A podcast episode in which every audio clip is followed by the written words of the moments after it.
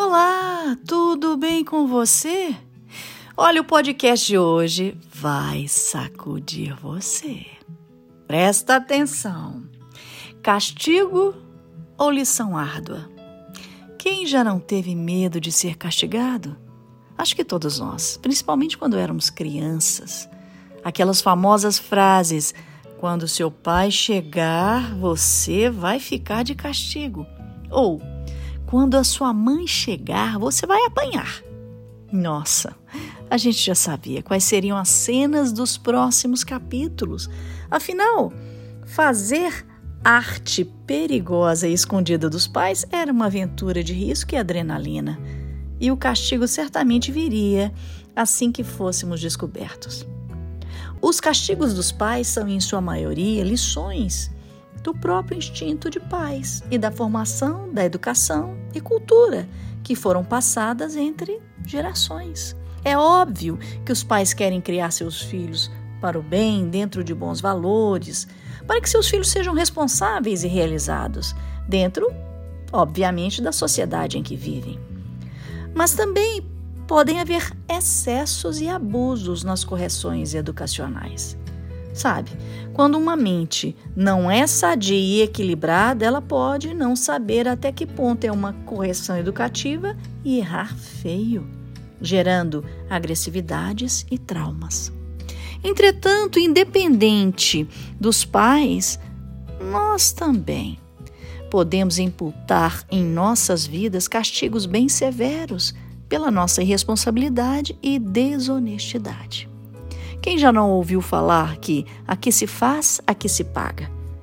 É muito natural que se veja que quem faz o mal receba a maldade, e há quem faça o bem e receba o bem de suas ações. Mas você pode me perguntar: Ah, Teresa, mas por que fulano é tão bom e está passando por este mal? Por que Cicrano é tão mal, mas parece que nada de mal acontece com ele? Quanto ao fulano bom e ao cicrano ruim, as respostas nem sempre são imediatas para as suas vidas. Primeiramente, porque estamos no mundo onde o mal está no nosso meio. Porém, já fomos advertidos por Jesus que no mundo teríamos aflições. Como também sabemos que um ser humano normal não é insensível com a maldade cometida. Nas palavras de Jesus também vamos encontrar: coragem, eu venci o mundo. Entre o bem e o mal, nós é que faremos as nossas escolhas. Uma árvore boa se conhece pelos frutos, não é mesmo? Se forem bons, os pássaros vêm se alimentar e se abrigar. Entretanto, há quem prefira o mal e goste de semear vento. Este, em pouco tempo, colherá sua própria tempestade. Agora, olhando sobre uma outra ótica, numa escala maior, é, existem coisas que são incompreensíveis aos nossos olhos humanos e que a gente poderia até se perguntar por que isso está acontecendo com a gente.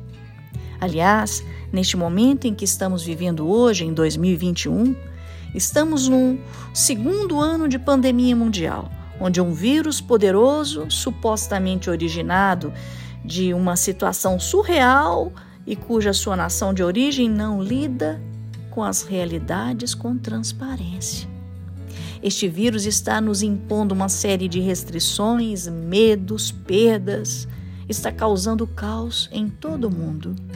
E como se não bastasse, estes problemas sobram um saldo de incertezas, angústias, mortes, uma politicagem em forma de abusos, desvios de recursos, descasos com a dor alheia. Mas que loucura é essa? O que estamos fazendo? Ou melhor, o que estamos permitindo fazer?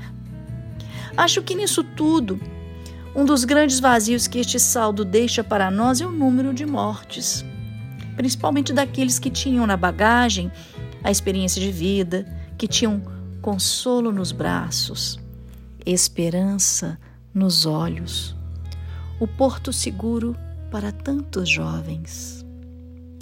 Pais e avós partiram na rapidez de um cometa. Se apagaram sem despedidas, sem cortejos, sem homenagens, sem flores nem velas. Por que isso, meu Deus?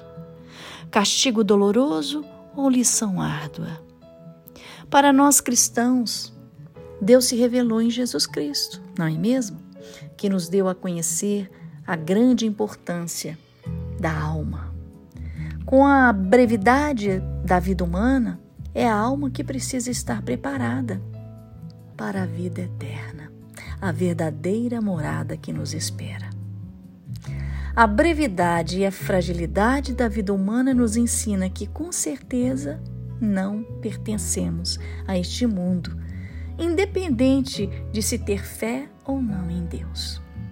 Indubitavelmente vamos morrer. É só uma questão de tempo ou sorte azar para quem parte cedo. O X da questão é: o que vem depois?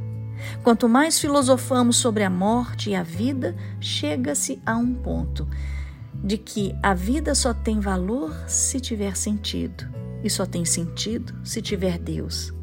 Tendo Deus, podemos ter esperança no que vem depois. Mais uma vez, para nós cristãos, Deus se importa com a nossa salvação. Ele deseja ardentemente que todos venham para Ele de livre e espontânea vontade, para o caminho que Ele planejou para nós, a vida eterna no céu. Para ganhar a vida eterna no céu é preciso querer. Contudo, as tragédias da vida, as perdas, as dores afetivas nos sacodem, nos fazem acordar. E é importante que sejamos sacudidos e despertados porque as zonas de conforto e os prazeres do mundo nos desviam do caminho, nos fazendo apegar à carne, ao mundo, nos iludindo com os valores completamente dissociados da verdade. O homem não é perfeito, mas Deus é perfeito. O homem se despoja da sua imperfeição quando escolhe seguir a perfeição de Deus. É por amor que somos chamados e escolhidos Deus não é vingativo, mas é um pai amoroso que corrige seus filhos com lições valorosas e salvíficas. Por isso, muitas pessoas passam pela dor para se converterem. Assim está escrito: porque aquele que quiser salvar a sua vida, perdê-la-á. E quem perder a sua vida por amor de mim, achá-la-á. Está em Mateus 16, 25. Bom, o que trago nessa partilha talvez não faça sentido para você pelo auge da sua dor e seja incompreensível para você neste momento. Mas o tempo é sempre o nosso melhor remédio. As respostas também se revelam com o tempo, desde que você não se feche, é claro. Você pode encontrar também respostas, inclusive na vida daqueles que sentem a sua hora de partida. De repente me lembrei da minha mãe. Minha mãe dizer pouco tempo antes de morrer que estava partindo. Lembrei também de outros parentes. Lembrei de amigos dizerem isso dos seus parentes. De onde vem essa certeza? Mistérios do mundo espiritual.